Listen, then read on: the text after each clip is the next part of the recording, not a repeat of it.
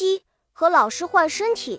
一天晚上，我正在做作业，爸爸得意洋洋地告诉我，他的身体调换机二点零版本研发成功。我问爸爸，二点零版和一点零版相比有什么特别之处？爸爸说，一点零版本只能让人和动物调换身体，二点零版本可以将人与人的身体对调。我惊喜地说：“爸爸，那岂不是我想变成谁就能变成谁了吗？”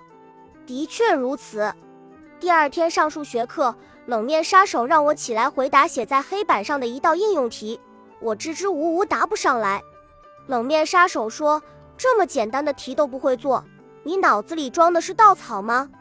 冷面杀手批评学生从来都很不客气，言语既尖锐又刻薄。除了少数几个尖子生，大部分同学都曾被他骂得狗血淋头。我突发奇想，要不我和冷面杀手也调换一下身体，让他尝尝当学生被骂的滋味。我把自己的想法告诉了爸爸，爸爸同意了。他将身体调换机对准了冷面杀手，朝他发射了一束绿光。眨眼间。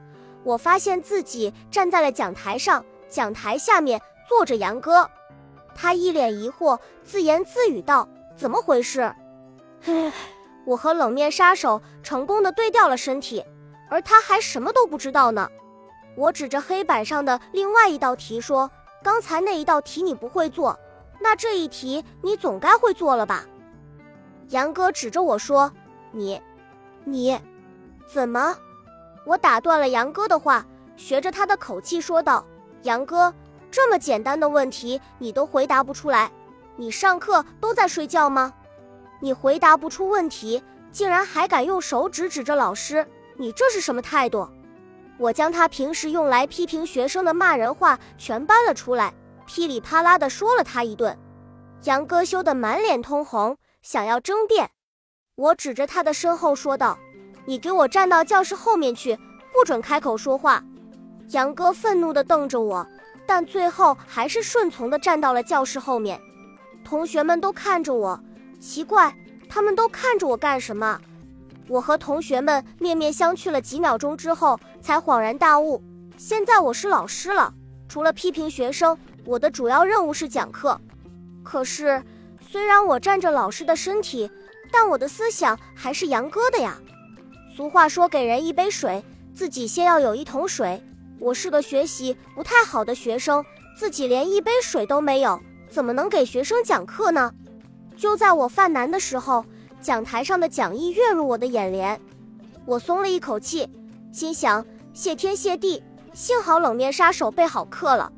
我照着讲义念了起来，但念得磕磕巴巴的，黑板上的板书我也写得歪歪扭扭的。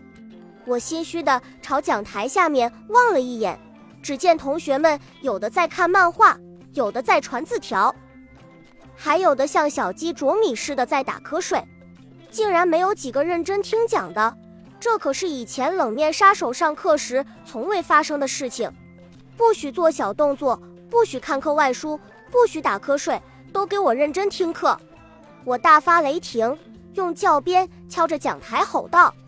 现在我知道当老师有多不容易了，难怪老师们看到我们开小差会生气。同学们见我生气了，全都收敛起来，睁大眼睛看着我。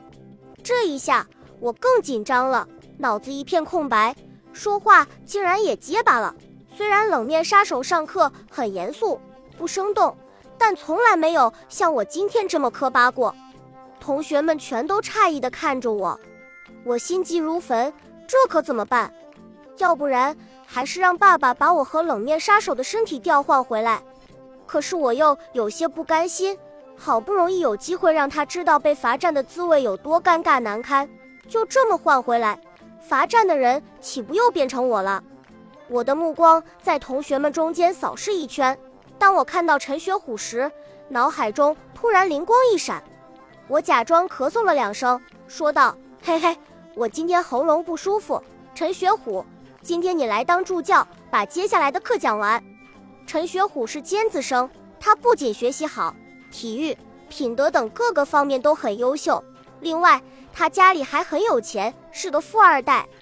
他走到讲台上，落落大方地讲起课来。他事先一定预习过了，因为他的课上的不仅深入浅出，知道同学们学习的难点所在，而且还风趣幽默，大家都听得津津有味，时不时的开怀大笑。我十二分崇拜地看着陈学虎，心想，要是有一天我能像陈学虎一样棒就好了。下课铃响了以后，爸爸将我和冷面杀手的身体调换回来，我又重新变回了杨哥。冷面杀手一边收拾讲义，一边对我说：“杨哥，到办公室来一趟。”同学们都同情地看着我。我的死对头，外号叫老肥的同学幸灾乐祸地对我说：“杨哥，你今天真够倒霉的，不就没回答上问题来吗？又是挨骂，又是罚站。”还要被叫到办公室去谈话，我瞪了他一眼，垂头丧气的去了办公室。冷面杀手正坐在办公室等我，他脸色铁青的问道：“刚才是怎么回事？”我装傻问道：“什么怎么回事？”冷面杀手说：“我怎么会跑到你的身体里去了？”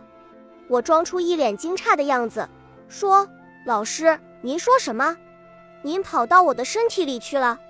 刚才上课的时候，您叫我起来回答问题，我的头突然非常痛，就什么都不记得了。冷面杀手用怀疑的目光打量我，我低下头，心想无论如何调换身体的事情都太匪夷所思了，而且也没有证据。我只要一口咬定不知道怎么回事，冷面杀手就什么也发现不了。过了一会儿，冷面杀手摆摆手说：“好了。”你回教室里去吧，我松了一口气。走出办公室的时候，我听到冷面杀手喃喃自语道：“真没想到挨骂和被罚站的滋味这么难受，我以后要改变教育学生的方式。”